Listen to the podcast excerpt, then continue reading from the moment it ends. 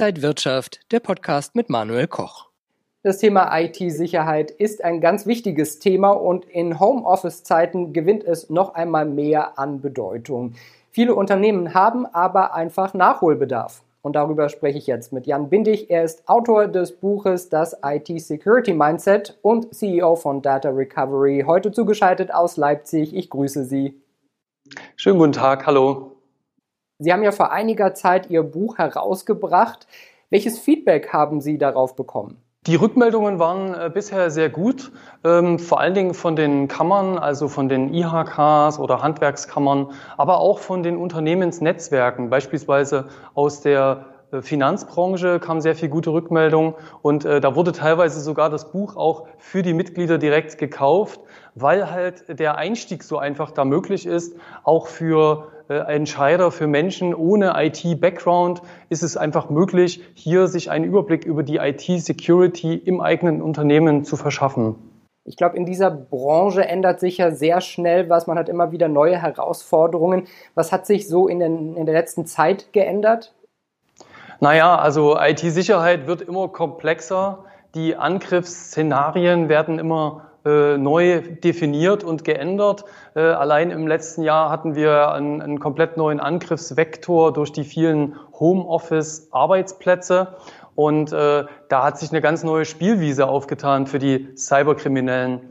Aber äh, es gibt natürlich auch andere Veränderungen, beispielsweise die Kosten pro Datenverlust werden immer höher. Das heißt, wenn Unternehmensdaten verloren gehen auf irgendwelche Art, äh, das wird immer teurer. Und äh, es gibt aber auch gute Neuigkeiten, nämlich die Wahrnehmung von IT-Sicherheit. Die kommt langsam an. Das IT-Security-Mindset beginnt sozusagen zu leben. Lassen Sie uns mal einen Ausblick wagen. Was kommt da in den nächsten vielleicht fünf Jahren auf uns äh, und auf Unternehmen zu? Naja, also weiterhin ist es wichtig, die Beratung und Aufklärungsarbeit zu leisten. Ein äh, weiterer wichtiger Punkt ist, IT-Sicherheit muss zur Chefsache gemacht werden. Das ist insbesondere deshalb auch wichtig, weil der Zustand der IT-Sicherheit in einem Unternehmen mehr und mehr auch als Risikofaktor für die Bewertung hinzugezogen wird.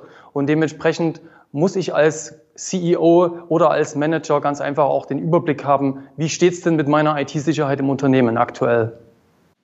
Und was können Unternehmen konkret alles tun?